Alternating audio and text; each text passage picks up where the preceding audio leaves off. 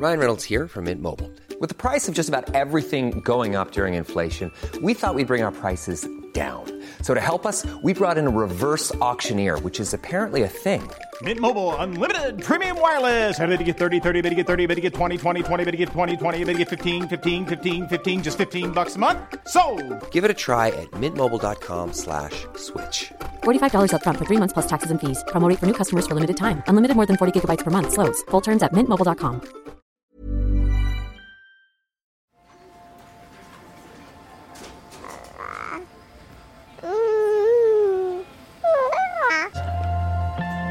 C'était important de, voilà, de, de pouvoir euh, le voir, euh, Le rencontrer. le lui dire au rencontrer, revoir. lui dire au revoir, lui dire pardon. C'est une épreuve euh, pour laquelle personne n'est vraiment préparé. Et, et cette douleur partagée, personne n'en parle. Ils ignoraient que ce serait aussi dur que ça, je pense. Ouais, il doit vivre un enfer. Pourquoi tu m'as jamais aimé? T'aimer? Mais qui a dit que je dois t'aimer? C'est qu'il s'agit de déconstruire l'existant pour créer du nouveau. Hmm. Et le nouveau, c'est la parentalité. Bienvenue dans mon cabinet. Je suis Mathilde Bouichou, psychologue clinicienne spécialisée en périnatalité. Je reçois, j'accompagne des femmes, des hommes, des futurs parents, des couples aussi, autour de toutes les questions euh, qu'ils peuvent se poser sur euh, leur parentalité, leur devenir parent. Euh, Ça peut aller lorsqu'ils s'interrogent sur leur désir d'enfant, aux difficultés qu'ils peuvent rencontrer pendant la grossesse, aux questions d'infertilité, au parcours de PMA, et puis aussi autour de toutes les questions éducatives qui peuvent se poser avec leurs enfants. Pour cet épisode de parentalité, nous avons choisi comme sujet le deuil périnatal. Sujet d'actualité en quelque sorte, puisque ce jeudi 15 octobre est la journée mondiale de sensibilisation au deuil périnatal. Journée qui a pour but d'informer et de nourrir la réflexion sur ces situations particulières de nourrissons morts avant ou peu après le moment de l'accouchement. Pour soutenir les parents et questionner la place que notre société donne à ses enfants, pour nous parler de ce sujet difficile, je reçois aujourd'hui Marie dans mon cabinet. Bonjour Marie. Bonjour. Je vous en prie, installez-vous. Alors Marie, qu'est-ce qui vous amène aujourd'hui? Alors, je viens euh, vous parler de la perte euh, d'un enfant à 5 mois et demi de grossesse. Mon mari et moi, nous avons décidé euh, de faire une interruption médicale de grossesse euh, suite à... On a eu une grossesse compliquée et, et voilà, c'était un bébé qui avait beaucoup de problèmes. Et donc, on a fait ce choix pour lui. Qu'est-ce Arrêtez. qui s'est passé avant que vous preniez cette décision? Qu'est-ce qui vous a amené du coup à prendre cette décision? Dès l'écho de datation, il y avait un petit problème, mais qui n'était pas forcément grave. Donc j'ai eu une, euh, un suivi euh, très médicalisé. Pendant cinq mois et demi, euh, j'ai eu une succession d'échographies avec des révélations euh, à chaque échographie. On a vu beaucoup euh, d'experts pour chaque euh, organe. Et donc euh, le cœur, ça pouvait être opéré, mais, mais associé à peut-être autre chose. alors ça pouvait signifier qu'il y aurait un autre problème, peut-être neurologique par la suite. Une petite chose qui pouvait être traitée, mais associée à cette autre petite chose, ça crée un problème, puis cette petite chose, puis cette petite chose. Et voilà, au point qu'à cinq mois et demi, on a considéré que ça allait peut-être être très très compliqué, qu'on savait même pas si euh, si son cerveau euh, serait Fonctionnel fonctionnel. Donc c'était une décision euh, très dure, mais euh, qu'on a prise parce que parce qu'on n'en voyait pas le bout non plus euh, avec ce petit chou euh, qui n'aurait pas eu une vie très heureuse. On a écouté aussi les médecins et euh, les médecins étaient assez euh, formels sur euh, sur, sur sa capacité euh, à pouvoir un jour vivre euh, une vie qu'on rêve pour nos enfants, c'est-à-dire courir sur la plage, euh, euh, avoir des amis et sortir de l'hôpital après, après sa naissance. Quoi. Et c'est a priori pas le cas. Donc, voilà. C'est ce, pronostic vital engagé pour votre enfant qui vous a amené à prendre cette décision? Il aurait forcément eu une opération au cœur à la naissance. Ce qui est sûr, c'est qu'il aurait eu besoin des tuyaux partout dans, dans, pour respirer, peut-être pour manger, peut-être pour euh, pour plein de choses, et que donc, est-ce qu'on peut dire qu'il aurait peut-être réussi tout seul, mais je crois qu'il n'aurait pas réussi tout seul, et en fait, c'était ça qu'on voulait pas pour lui. C'était Mhm. dire que dire à ce petit chou, euh, c'est super, regarde la vie, euh, t'as des tuyaux qui sortent euh, de partout, et et tu peux rien faire comme un bébé normal, euh, et tu vas souffrir. C'est surtout ça aussi, c'est de dire tu vas souffrir. euh, si on va plus loin, tu vas souffrir. Et c'était pas ce qu'on souhaitait. euh. C'est pas ce qu'un parent souhaite pour son enfant. Bien sûr. Une fois que vous avez pris cette décision, qu'est-ce qui s'est passé? Comment les choses se sont passées? C'était assez compliqué parce que euh, il y a tout un protocole. Ce protocole euh, impose d'attendre, euh, si ma mémoire est bonne, euh, une dizaine de jours, parce que évidemment, on ne fait pas ce genre de choses à la légère. Et donc, il faut aussi que le corps médical valide la décision des parents. Et donc, il y a un délai. Et puis, un délai de si ma mémoire est bonne, je crois même de rétractation aussi, parce qu'on aurait pu aussi décider finalement, et jusqu'à la dernière minute euh, presque, euh, on pourrait, on aurait pu dire euh, non, on veut, on- en fait, on veut, on va, on va essayer quoi, on, on le garde. Donc, euh, donc, mais à partir du moment où nous, euh, avec mon mari, on avait pris cette décision, ensuite il y a dix jours, et là c'est les dix jours les plus longs parce que parce qu'en fait vous savez que vous donnez plus de chance à votre enfant. Il est toujours, euh, Il est toujours là. euh, là et il bouge toujours. Et ça, c'est très difficile. Alors, c'est difficile pour un papa. C'est très compliqué pour une maman, forcément, parce que c'est elle qui porte l'enfant. Puis, il y a ce moment où euh, vous allez à l'hôpital deux jours avant et où vous prenez, en fait, des médicaments pour lancer l'accouchement. Et là aussi, il y a, un- il y a un côté un peu... euh, enfin, vous rentrez dans un process. Et le moment où vous prenez cette pilule, vous savez que ça y est, c'est euh, c'est lancé, quoi. C'est pas évident non plus. Après, vous avez, euh, c'est partagé parce qu'il y y a une volonté de, de se soulager aussi, donc de d'arrêter ce, cet enfer euh, et le, un peu ce calvaire pour la maman. Mais en même temps, euh, en même temps, ça va quand même, euh, ça prend quand même du temps. Il y a toute cette question de temps qui est compliquée euh, quand on fait ce choix. Pour aller jusqu'à prendre cette décision, c'est beaucoup de temps, beaucoup de réflexion, euh, beaucoup d'échanges. Et quand on l'a prise, on a encore un laps de temps. Et après, il y a le temps de la reconstruction euh, quand on est arrivé au bout de la démarche et que et qu'on a accouché. Bien sûr. Comment il s'est passé votre accouchement? J'allais dire merveilleusement bien. non, en fait, c'est surtout si ça s'est très bien passé parce que euh, j'ai eu la chance d'être très très bien entourée avec euh, des sages-femmes, euh, des, des amours, et donc euh, ça c'est ça c'est un peu dur.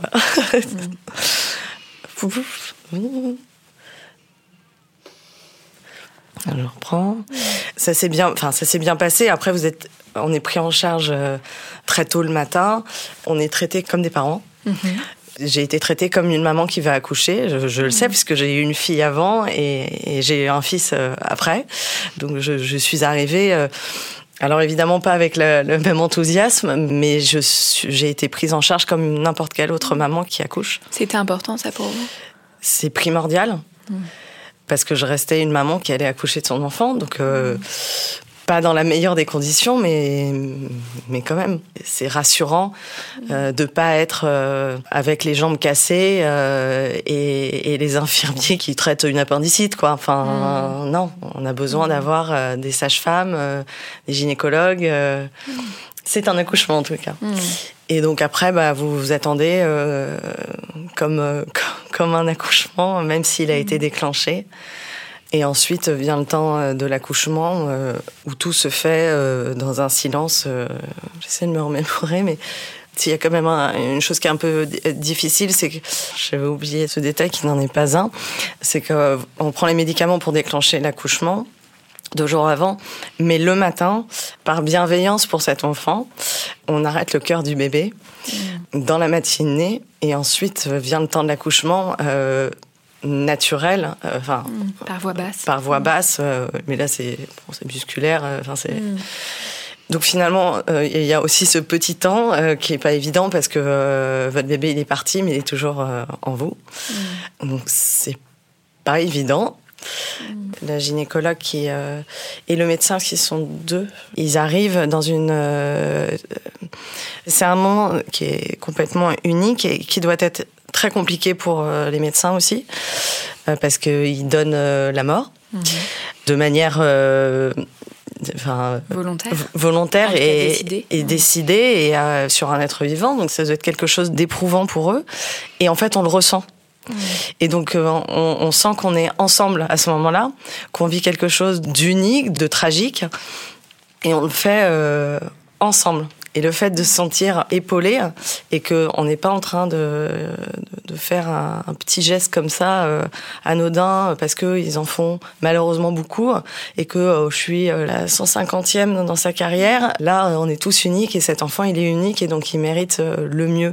Et donc le mieux, c'est effectivement ne pas faire en sorte qu'il souffre au moment de de l'accouchement, mm. qu'il puisse partir euh, en toute sérénité, quiétude, s'il a une conscience à ce moment-là. Mais on considère que euh, à partir du moment où on nous, on nous explique qu'un euh, enfant va commencer à entendre la voix de son père, la voix de sa mère, euh, entendre des bruits et tout ça, euh, des sons et, et se familiariser avec l'univers dans lequel il sera quelques mois plus tard. Donc, bah, en fait, ça veut dire que à cinq mois et demi, peut-être qu'il y a déjà peut-être conscience de certaines choses et donc donc c'est un enfant, un être vivant. En tout cas, il a des ressentis. Il a des ressentis et donc et donc on, on le considère mmh. et donc voilà, donc euh, dans le protocole, il passe par euh, l'arrêt du cœur avant, euh, puis après le temps de l'accouchement par voix basse. Évidemment, ça a été une question qu'on a posée, c'était pourquoi enfin je moi je pensais avoir une césarienne et je, je voulais avoir une césarienne au début quand les choses ont commencé à, à se mettre en place et qu'on avait pris cette décision et en fait les médecins ont, ont dit bah une césarienne, c'est pas anodin, c'est un acte chirurgical et qui aura peut-être des conséquences euh, plus tard si vous avez un autre enfant. Donc ça, c'était un point. Et sachant que j'avais déjà eu une césarienne pour ma fille, et ça, c'était un, premier point. Et le second, c'était, euh, je sais pas si les médecins ont dit ou si c'est moi après coup qui me suis dit finalement, c'était pas plus mal parce que au moins je m'en souviendrai c'est pas fantomatique. Moi, au début, j'aurais souhaité euh, une césarienne et, et endormie, sans que je me rende compte de rien. Et, et en fait, non. En fait, il fallait que je ressente les, choses aussi pour pouvoir après euh, les assimiler et euh, peut-être avoir un deuil, un vrai deuil. en tout cas, que ce soit pas fantomatique, quoi. Que je puisse me souvenir de de tout ça et de ce qui s'est passé. ce qui s'est passé.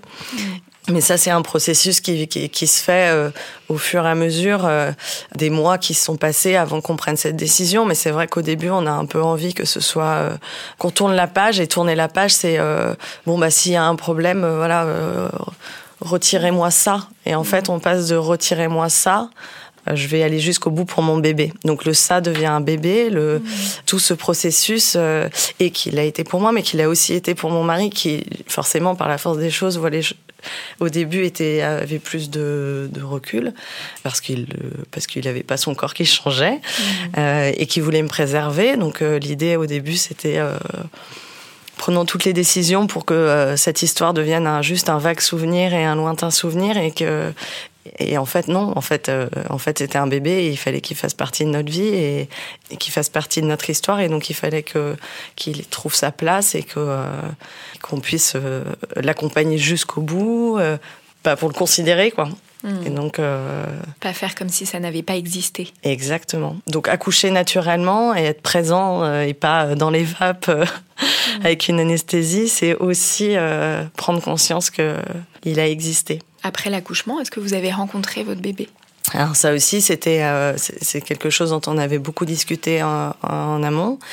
On n'avait pas forcément d'avis, donc euh, encore une fois, on a eu la chance d'être très bien entouré, d'expériences euh, d'autres parents. On a on a eu l'impression que c'était bien de le rencontrer et que, comme je disais, c'est accoucher par voix basse, c'était le faire exister et le rendre réel. Et donc euh, lui dire au revoir et le prendre dans les bras, c'était aussi euh, une manière de pour le couple de se rendre compte euh, c'est pas juste un cauchemar, c'est un cauchemar éveillé, que c'était quand même un petit enfant et que là pour le coup c'était important pour nous de le voir et, de lui dire au revoir et d'avoir un temps pour nous trois. Et là aussi, c'est très bien pensé par le corps médical, en tout cas là où j'étais. Ils prennent le bébé. Quand on est prêt, ils nous apportent notre bébé et notre bébé est habillé. Il a un petit bonnet, il a donc c'était un bébé endormi, mais c'était un joli bébé. Et c'était génial de pouvoir euh, lui dire au revoir et, de le serrer euh. C'est difficile. ah, mon verre d'eau. Euh, c'était important de, voilà, de, de pouvoir le voir, le rencontrer, le rencontrer, lui dire au revoir, lui dire pardon. Mm.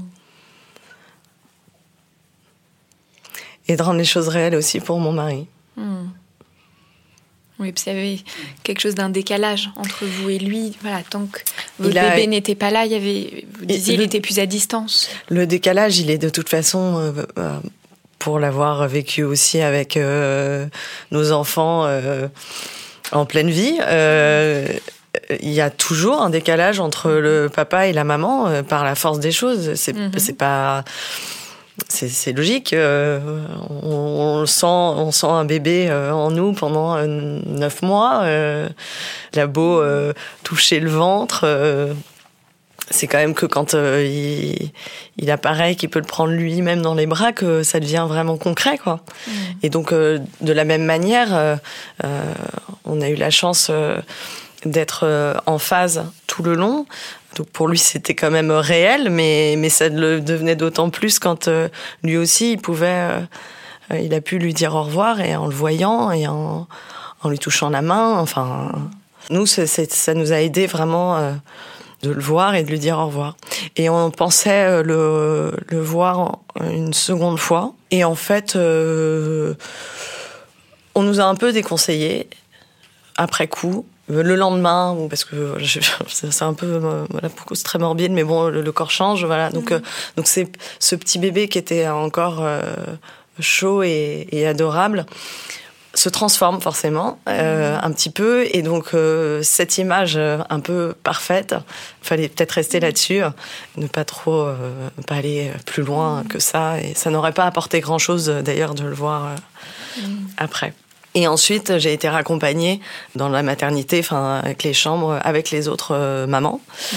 Alors, euh, ils prennent soin quand même de nous mettre une chambre au fond du couloir, euh, parce que la nuit, évidemment, on n'est pas très heureuse, puisque vous n'aurez pas de bébé qui reviendra de la nurserie ou qui sera à vos côtés si vous allez être vous êtes à la maternité, mais sans bébé.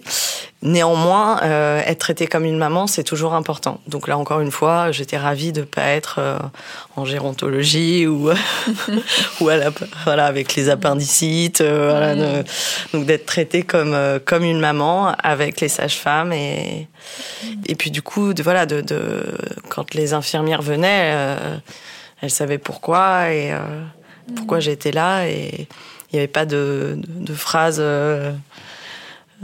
de phrases gênantes. Euh, hmm. J'avais pas besoin d'expliquer mon cas. Hmm. Après ce temps voilà, de l'accouchement, de l'hospitalisation en maternité, comment s'est passé le retour à la maison?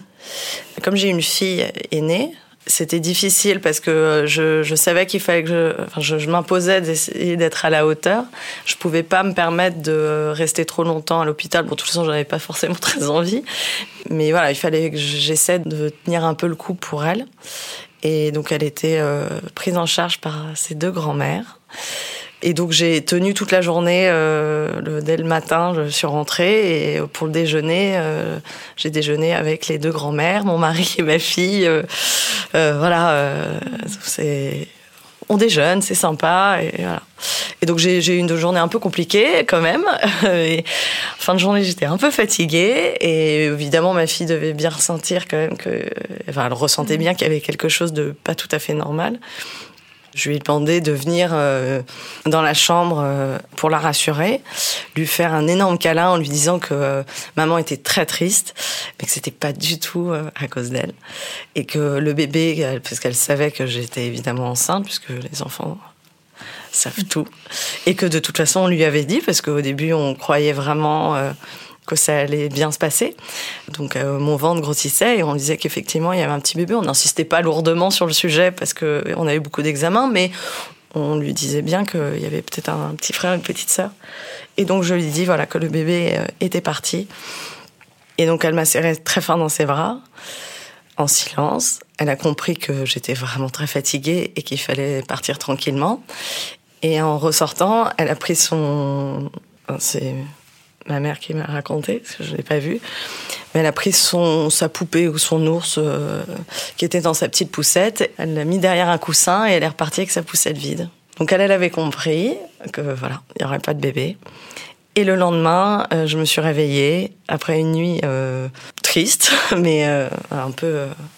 je pense que j'ai bien dormi, étant un peu exténuée. Et le lendemain, je me suis réveillée en me disant que voilà, maintenant il fallait, fallait avancer et que j'avais une fille qui avait envie euh, de jouer et que je n'allais pas la priver de ça et que c'était elle qui allait aussi nous aider.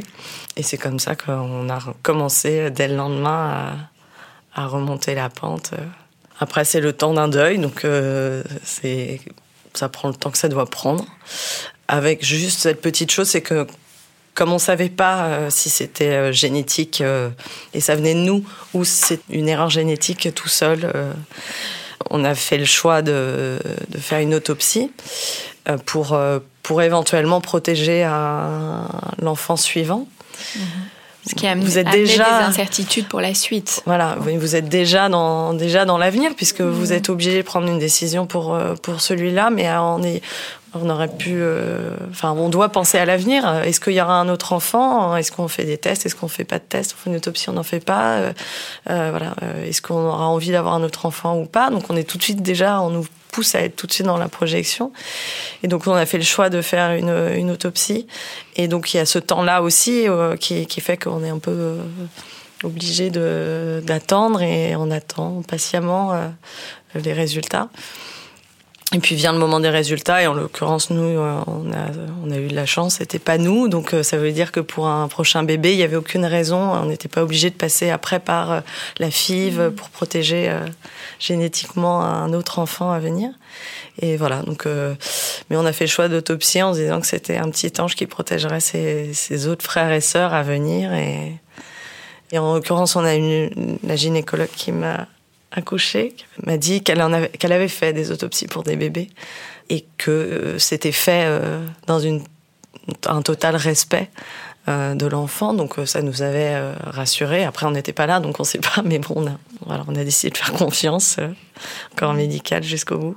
Depuis, vous avez eu un autre enfant? Depuis, j'ai eu un autre enfant qui euh, et donc je me suis retrouvée euh, enceinte à la même période. Donc j'ai refait euh, euh, donc c'était compliqué parce que les cinq premiers mois et demi étaient les mêmes euh, avec en plus pareil hein, beaucoup de un gros suivi. Alors j'ai pas eu d'échographie du cœur en plus mais bon avec un gros suivi forcément des médecins très prévenants et qui m'avaient déjà suivi pour mes deux premières grossesses. Donc la troisième grossesse était plein de médecins très sympas qui voulait prendre soin de moi et de mon bébé. Même si euh, alors, ce bébé était en pleine forme, mais il est vrai que jusqu'au 16 mars, euh, date euh, de, de, notre fils Arthur, jusqu'à cette date, j'ai pas eu une grossesse forcément très épanouie. Et à partir de, du 16 mars jusqu'à jusqu'à la naissance d'Augustin le, le, 2 juillet, là c'était c'était heureux et, et joyeux parce qu'il y avait plus de lien mm. entre les deux et j'ai dans mon entourage on a dit ah ça va être la même grossesse mais ça veut dire que euh, ton autre enfant va naître comme aurait dû euh, naître Arthur et donc j'avais expliqué je dit bah non euh, Arthur il est né il est né le 16 mars il n'est pas né le terme d'Arthur j'en sais rien mm. j'en sais rien c'est pas intéressant comme euh, la date de terme de, de ma fille Aurore et, et, de mon fils Augustin. Euh, je connais pas les dates des termes, je les ai oubliées. En revanche, euh, je connais leur date de naissance. Et donc, euh, pour mon fils Arthur, euh, voilà, c'est le 16 mars. Merci Marie. Ce que je vous propose, c'est qu'on rejoigne Dominique Vernier dans le salon d'à côté, voilà, qui a travaillé longuement en maternité.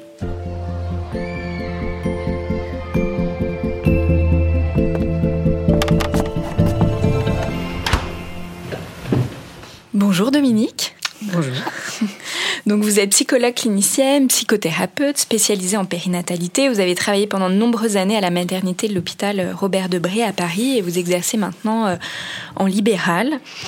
Dans mon cabinet, je reçois et j'accompagne beaucoup de parents, comme Marie, euh, en individuel ou en couple, qui vivent euh, ces situations de, perte et de deuil périnatal. Tout d'abord, Dominique, qu'est-ce que c'est que le deuil périnatal?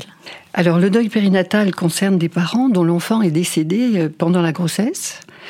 À la suite d'une interruption médicale de grossesse euh, et vraiment, euh, je ne sais pas si c'est le moment de le dire, mais en tout cas, merci à Marie de nous avoir euh, apporté son témoignage parce que c'est extrêmement émouvant et c'est tellement, voilà, je crois qu'il y, y, a peu de choses à dire, en tout cas, de ce, de, de ce vécu, puisqu'on a quelqu'un qui nous l'a bien, bien expliqué, bien, bien ressenti. Et, euh, et donc voilà, c'est la, la, perte d'un enfant, ce qui n'a pas été si simple au départ de le comprendre comme ça. Ça peut être donc une, une interruption médicale de grossesse ou une mort fétale, une hétéro, au moment de la naissance aussi, et jusqu'à 28 jours après la naissance.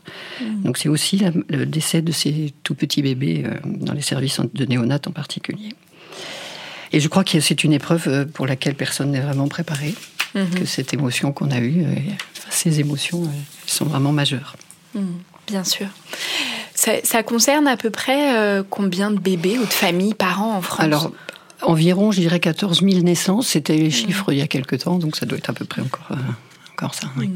oui donc c'est pas anecdotique, ça concerne quand même un, certain nombre de, de parents.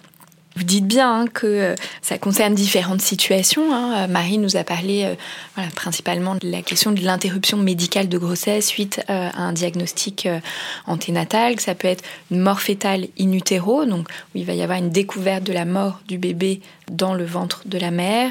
Mm-hmm. il y a les situations aussi de fausse couche, précoce ou tardive. Alors ça, on en a parlé dans un épisode de parentalité avec le docteur Vada.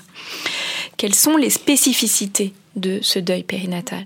Alors, je dirais le plus difficile, c'est euh, l'absence de traces. C'est-à-dire que pour un deuil, euh, il y a des souvenirs. La personne a vécu euh, un temps qui peut être variable, mais en général, c'est effectivement, on peut se rappeler des événements en commun et l'entourage a rencontré la personne qui est décédée. Pour ce bébé-là, alors ça change un peu aujourd'hui. Les, familles sont autorisées, à, voilà, autorisées. Hein. les grands-mères peuvent venir voir le bébé. c'est plus rare les grands-pères. Donc la, place de ce bébé, euh, ça va être compliqué pour la famille de, lui donner une place. Et je crois que c'est ça qui a été euh, Peut-être maintenant, aujourd'hui, ça change, mais ça a été ça le plus difficile. C'est-à-dire, euh, et c'est la raison pour laquelle aujourd'hui, euh, on a davantage dans euh, faire des souvenirs. C'est-à-dire un petit doudou, la mèche de cheveux, le petit bracelet. Mais tout ça, ça s'est construit au fur et à mesure. Et au départ, on pensait bien faire que de ne pas montrer le bébé, par exemple. Alors ça reste toujours difficile, je crois que voilà, euh, bien accompagné c'est faisable, mais ça reste effectivement un, moment extraordinaire puisque on l'a entendu tout à l'heure, c'est un beau bébé. Et il, peut ressembler à, à son frère ou sa sœur s'il y a eu un enfant euh, précédent. Et en même temps, euh, bah, il va rester très peu de choses. Et, cette fabrique des souvenirs au moment de cette naissance, qui est aussi une naissance d'un bébé mort, et là aussi, tous ces termes-là ont mis beaucoup de temps à, être acceptés par les équipes, mais aussi par les, familles.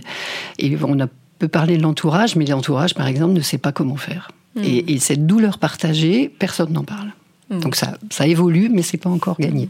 On va revenir sur, sur cette question-là. En tout cas, Marie nous a bien voilà, décrit hein, les différents temps. Le premier temps qui est celui de l'annonce, du choc, un peu de la sidération. Alors pour vous, il a été progressif. Dans d'autres situations, ça tombe comme un coup près. Là, je pense aux situations de mort fétale euh, mm. in utero.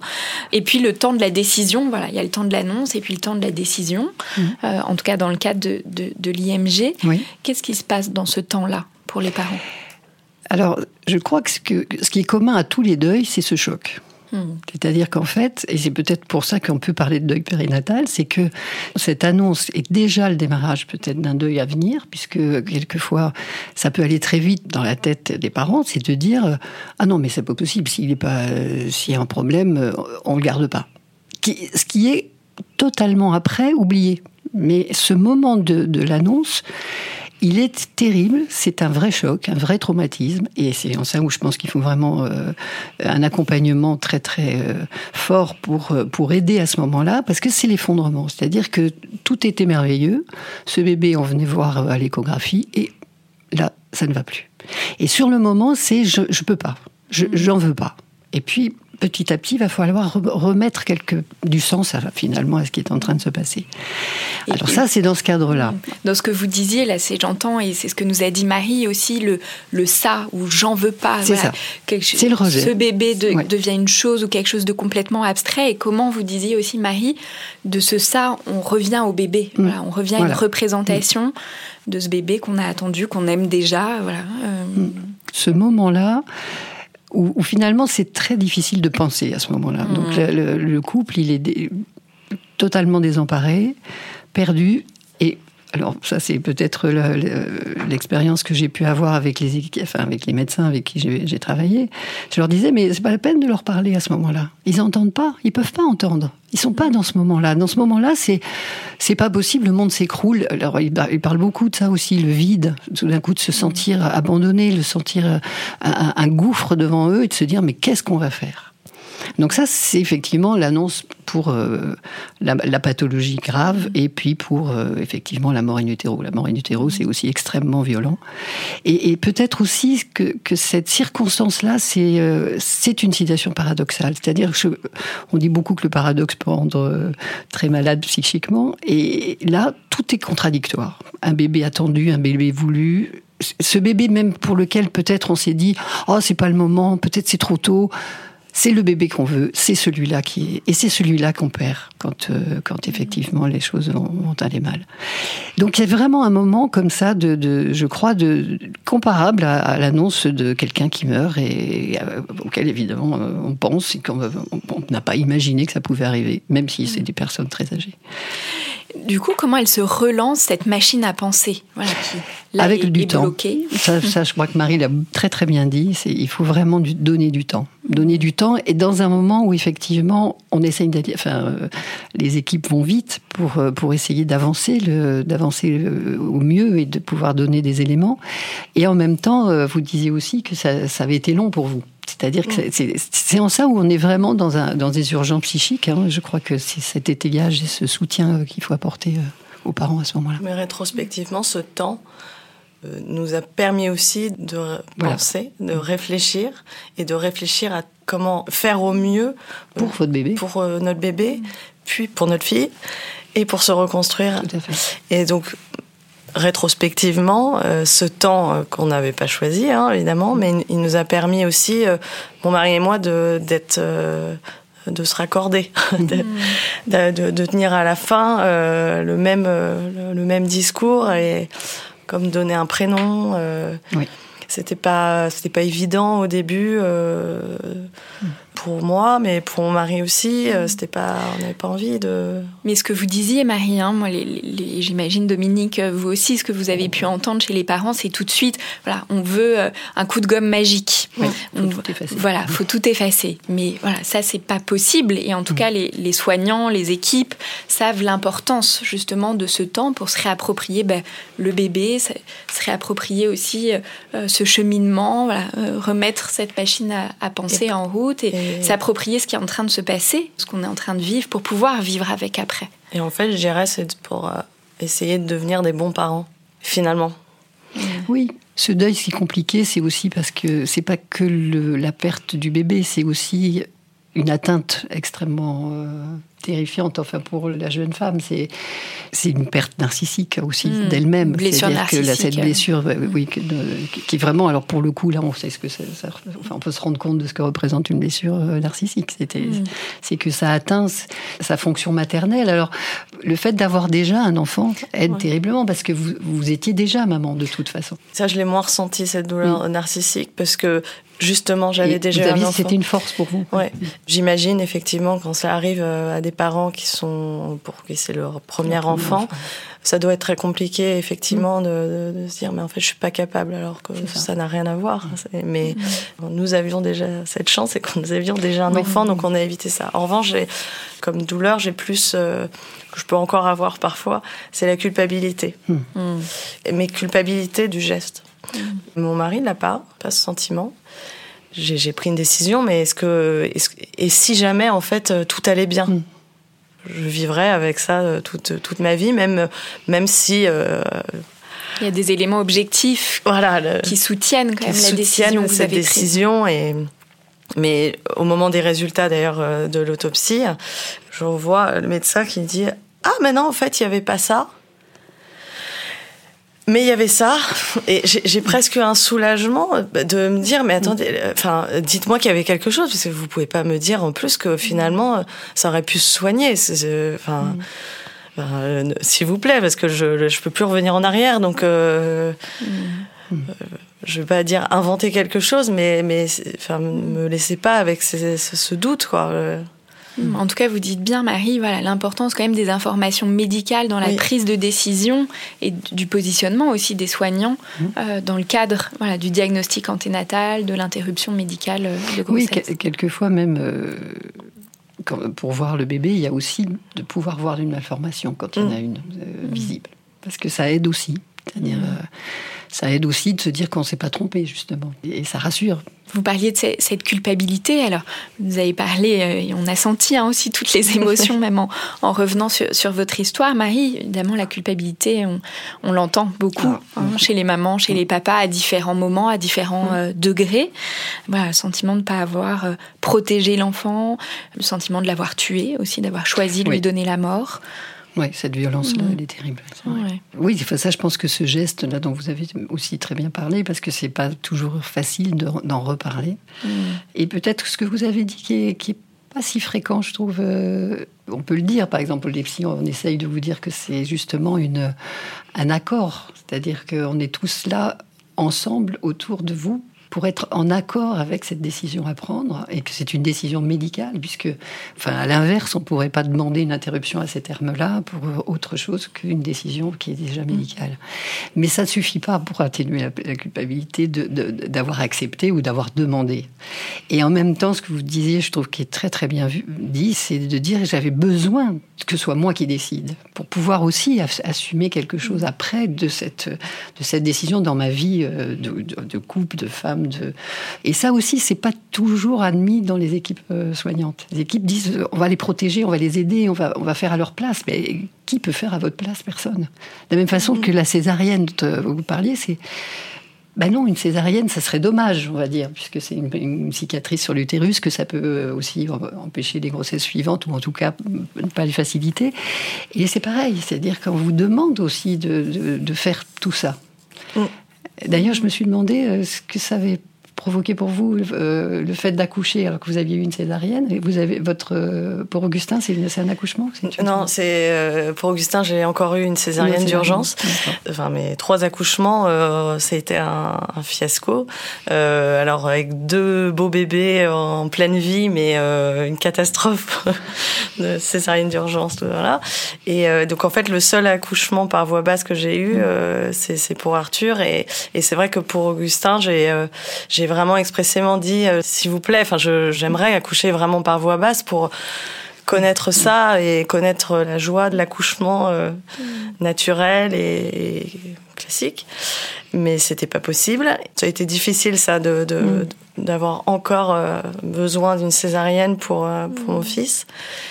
Néanmoins, je me suis dit bah, que le plus important, c'était quand même de le voir euh, dans mes bras gigoter. Et que Oui. donc, en fait, euh, bah, si on avait besoin d'une césarienne, euh, bah, ce sera la césarienne et que bah, c'est pas grave.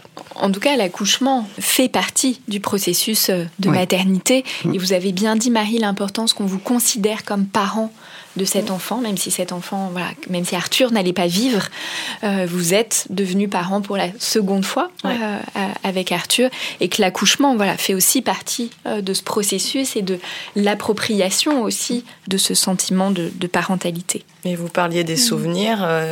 Euh, J'ai pas récupéré les photos euh, après le en sortant de l'hôpital, parce qu'on peut récupérer le bracelet, les photos. Comme je l'ai vu, euh, ça m'a suffi. Mais c'est vrai qu'il y a des parents qui demandent à récupérer les, des, des photos. Alors, Et- en effet, Dominique, quelles sont les, les pratiques aujourd'hui des équipes soignantes euh, pour essayer de, de donner une trace du passage de ce bébé?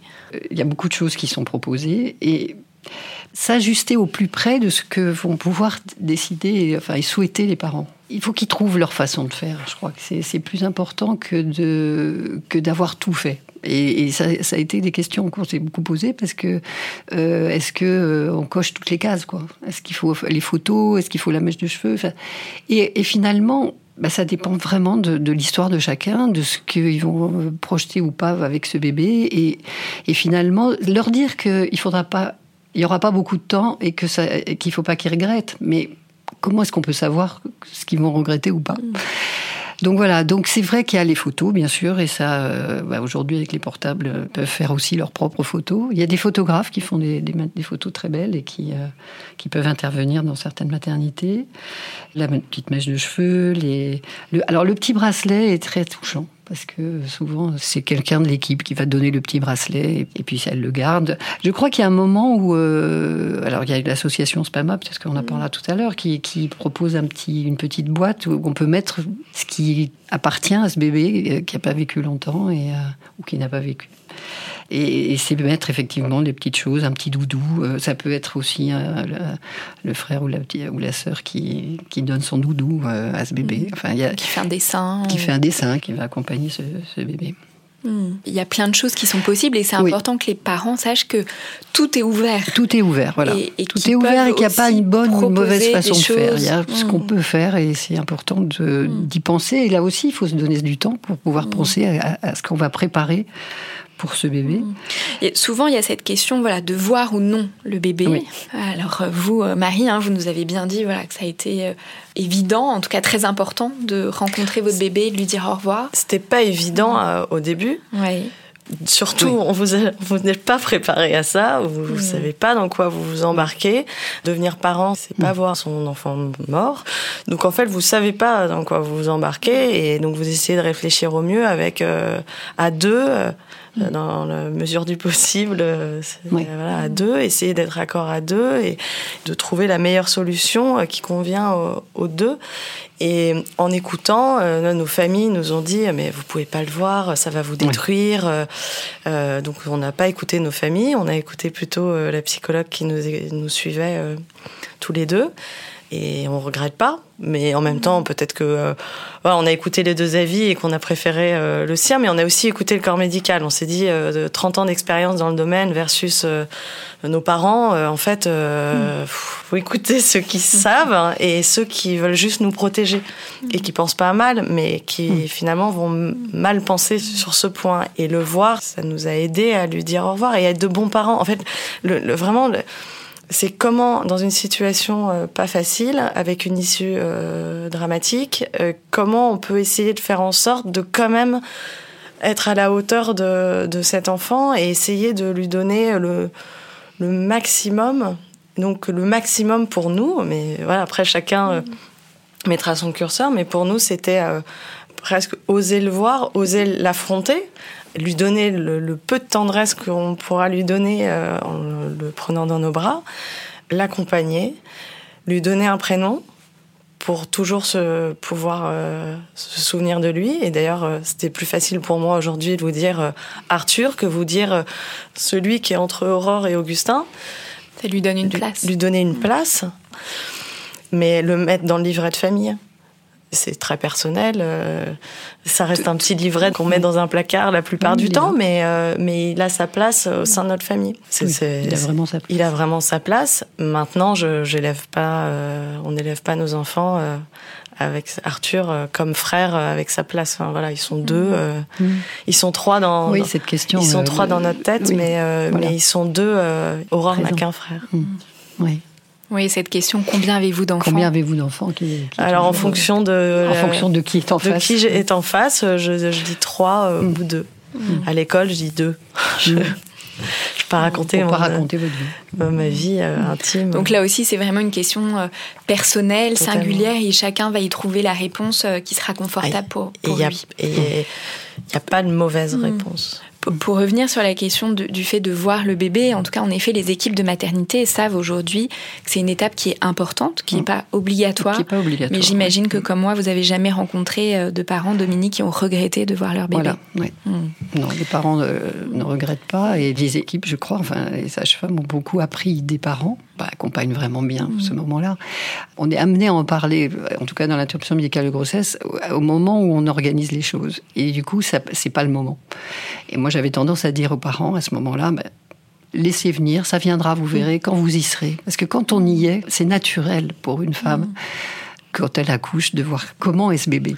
Oui, que ce choix, il va évoluer Il va dans le évoluer. temps. Et il, et il peut être variable. Là, vous disiez, c'est c'est- tant mieux que vous avez pu être deux. Je crois que c'est vrai que c'est très important quand il est là, que le père puisse être présent parce que c'est compliqué de raconter ce qui s'est passé. Mais en même temps, s'il peut pas, ou si à l'inverse, la, la- la maman ne peut pas, c'est c'est le, le père peut aller voir le bébé et pas la mère. Chacun peut trouver aussi sa façon de faire différemment.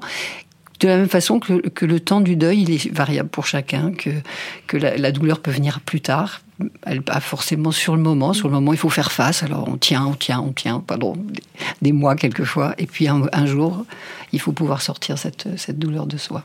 Bon, et puis après, vous nous avez parlé, euh, Marie, hein, du retour à la maison, de l'après. Alors, la question des examens médicaux, de l'importance de donner du sens, de pouvoir donner du sens euh, euh, à ce qui se passe.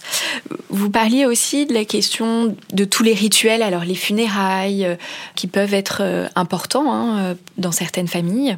Il y a ces questions-là parfois du devenir du corps. Voilà, s'il y a des funérailles, les parents Mm. vont récupérer le corps de leur enfant. S'il n'y a pas de funérailles, c'est l'hôpital qui va prendre qui va en s'en occuper. C'est une, une crémation. Mhm.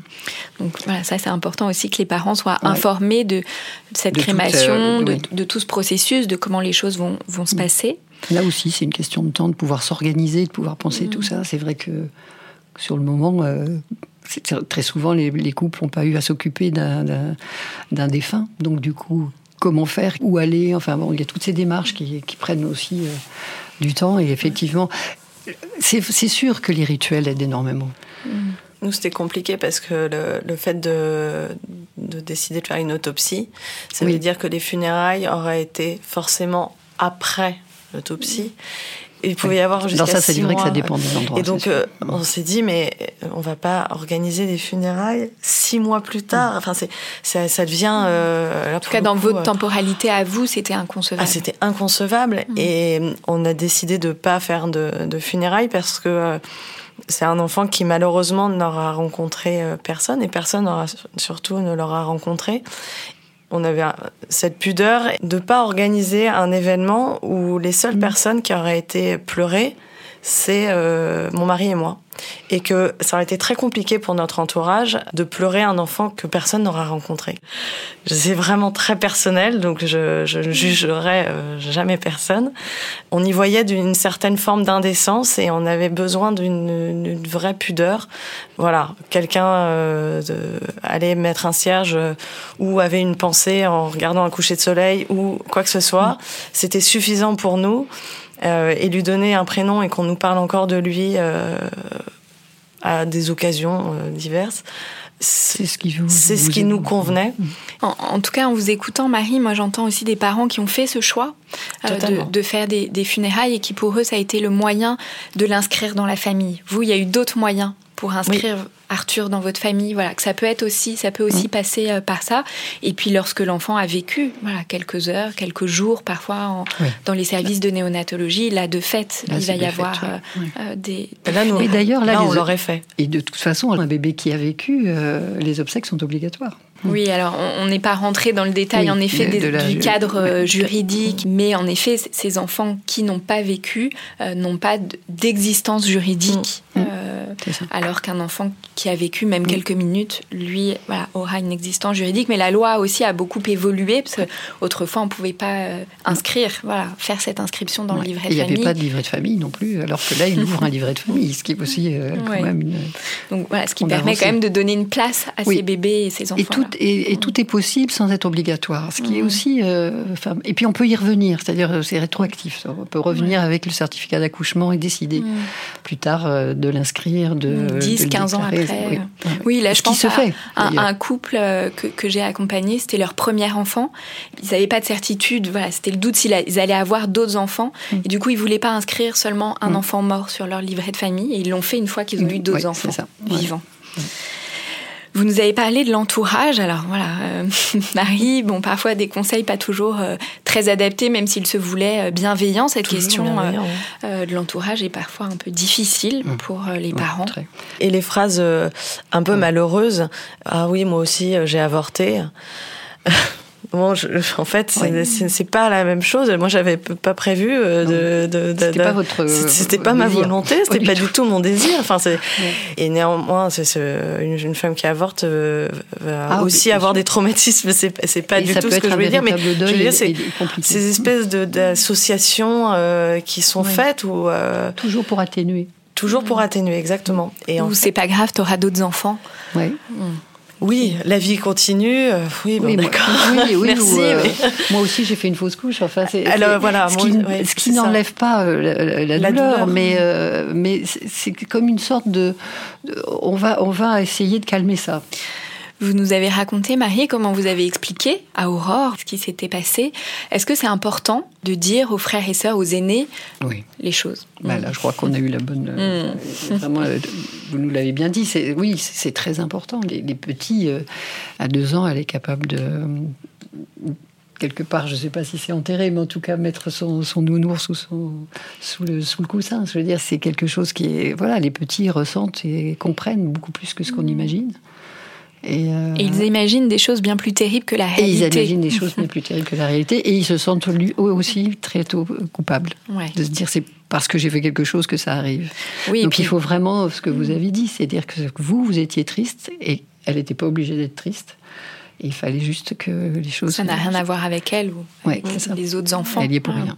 Qu'elle y est pour rien, en effet. C'est parce d'avoir un petit frère, une petite sœur, beaucoup de joie, mais ça peut mm. être aussi beaucoup d'inquiétude. Donc voilà, la pensée magique de l'enfant peut l'amener à, à, se dire bah, j'ai voulu que ce, ce, petit frère ou cette petite sœur disparaisse et quand il disparaît, voilà, se sentir en effet extrêmement euh, coupable. Et puis l'enfant aussi a un rapport très différent euh, des adultes à la mm. mort. il n'en perçoit pas euh, la même chose. Donc, important de les rassurer, puis de les rassurer sur la santé de leur mère. Voilà, parfois, le fait qu'il y ait une hospitalisation, qu'il y ait eu quelques jours à l'hôpital. Y a peur, effectivement, mm. que au fond, euh, une peur très légitime. Qu'est-ce qu'elle deviendrait si ses parents n'étaient plus là? Donc il y, a, une perception et il y a une compréhension de, cette, de la disparition. Et, c'est très important, peut-être aussi, euh, enfin, les mots sont importants. Le mot mort, euh, ils le connaissent et on n'ose pas le dire pour, pour un petit bébé, c'est sûr. Mais en même temps, c'est ce qui se passe. Alors il y a des petits livres aujourd'hui qui aident beaucoup pour. Euh, en effet, hein, il y a toute une bibliographie qui est de plus en plus fournie euh, et heureusement. Alors je vais en citer quelques-uns. Hein, Léa n'est pas là euh, et Oscar et Léonard de, des petits livrets mhm. qui ont été faits par l'association Petite Émilie, La vie de Gabriel ou l'histoire d'un bébé plume de l'association Spama. Et puis il y a le livre Si on parlait de la mort de Catherine Dolto. Et puis en fonction des âges, pour les 3-4 ans, Un petit frère pour toujours, Molly au paradis à partir de 5 ans, à partir de 7-8 ans, quand je suis triste, ou la petite sœur du placard. Et puis euh, autour de 9-10 ans, mon petit frère de l'ombre. Voilà. Mais il y en a encore plein d'autres. On peut trouver ces références euh, sur le site de l'association Sparadra notamment. Juste un petit mot pour finir sur la grossesse d'après. Vous avez eu euh, Augustin. Souvent, en tout cas, moi, ce que je peux observer euh, et entendre voilà, chez les femmes, c'est la peur de l'oubli. Et puis, parfois, quelque chose d'un conflit de loyauté entre voilà, l'enfant euh, perdu puis l'enfant qui arrive, peur de le remplacer, voilà, de l'oublier. Il sera jamais oublié. Je hmm. crois qu'on le comprend à travers ce que vous avez pu dire, mais, mais c'est effectivement une des peurs. Et au fond, l'entourage, c'est beaucoup de maladresse. Beaucoup de maladresse parce que la peur d'en parler, la peur de blesser, peut-être qu'il n'y pense plus.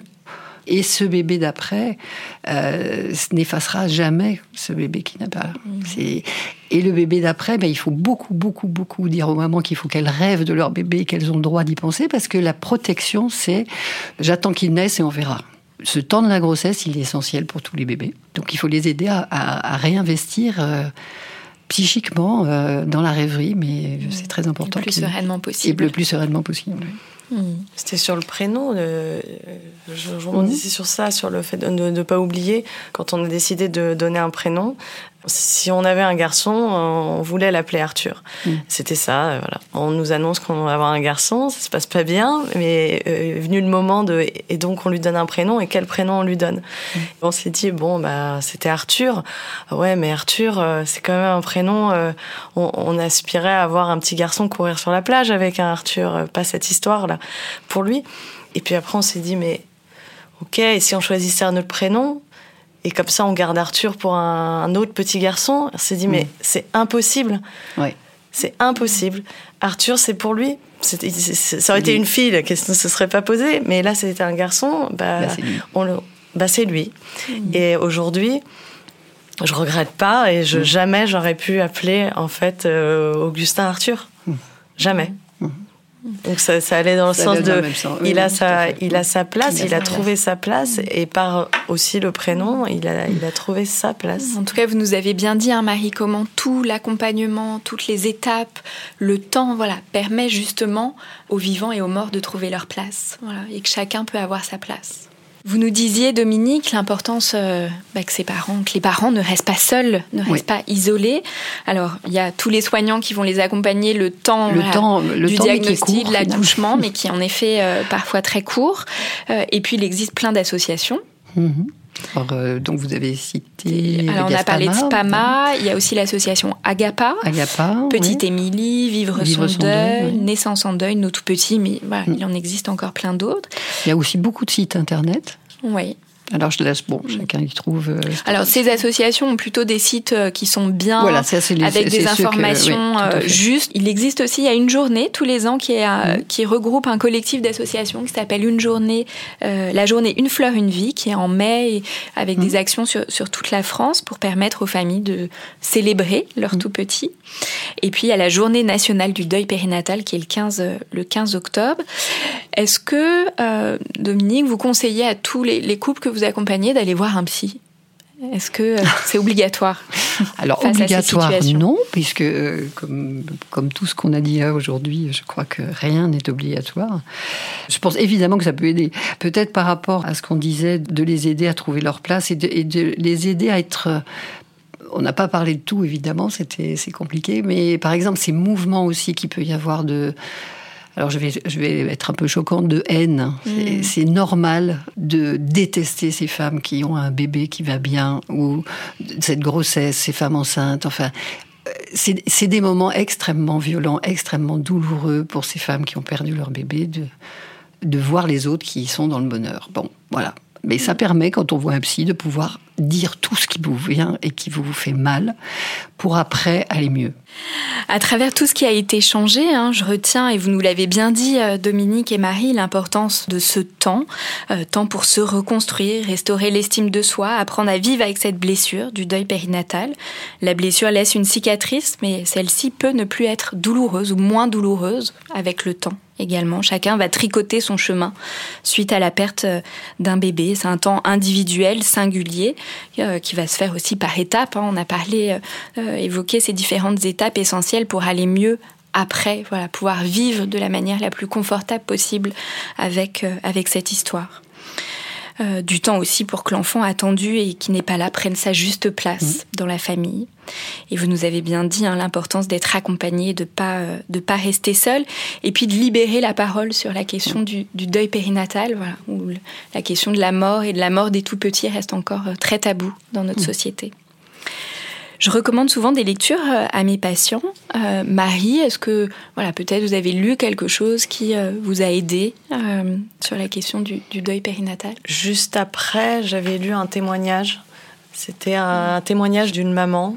J'avais retrouvé euh, des choses similaires et le couple a fait des choix que, que nous n'avons pas fait et que je ne regrette pas d'avoir euh, de ne pas avoir fait. Et je pense que euh, c'est là où chaque histoire est bien différente et il n'y a pas de mauvaise chose. Il faut juste bien choisir avec sa personnalité parce que elle a fait des choses que j'aurais jamais faites et inversement. Elle n'aurait pas aimé être moi, je pense. Merci Marie. Dominique, est-ce que vous recommandez des choses à vos patients?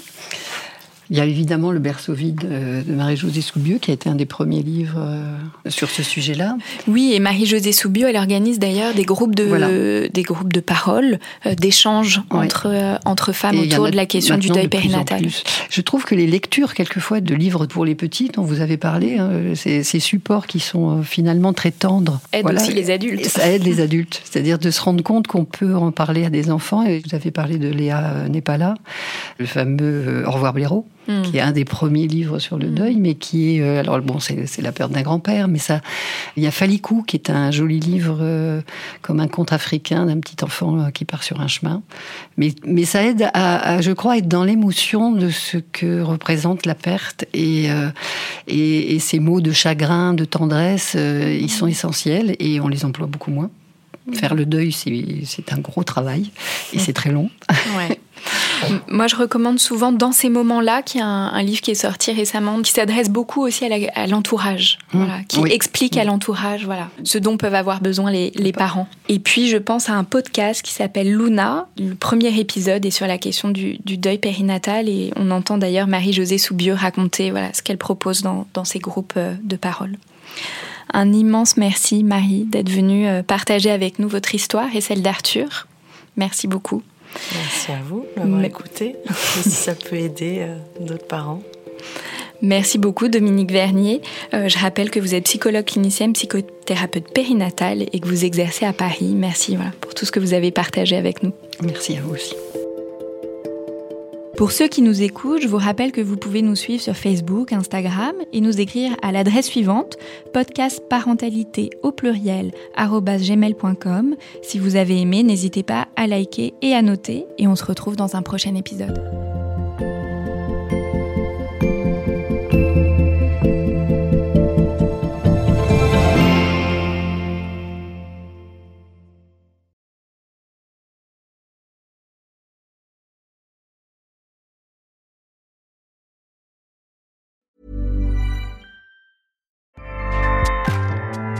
ACAST powers the world's best podcasts. Here's a show that we recommend. This is Roundabout Season 2, and we're back to share more stories from the road and the memories made along the way. We're talking rest stops, if we're stopping to get gas. You will be timed. you will be for sure. Misguided plans. I grew up in the city, so I have like you know, a healthy fear of real extreme darkness. this was like wilderness. A lot of laughs. Y'all weird, but you, yeah, you, you were different. Like you were real different, bro. I can't really put my finger on it. And so much more. Just goes to show that unexpected yeah. things sometimes are the best when it comes to a road trip. Roundabout Season 2, presented by Nissan, is live now with new episodes rolling out every Thursday. Listen and subscribe wherever you get your podcasts.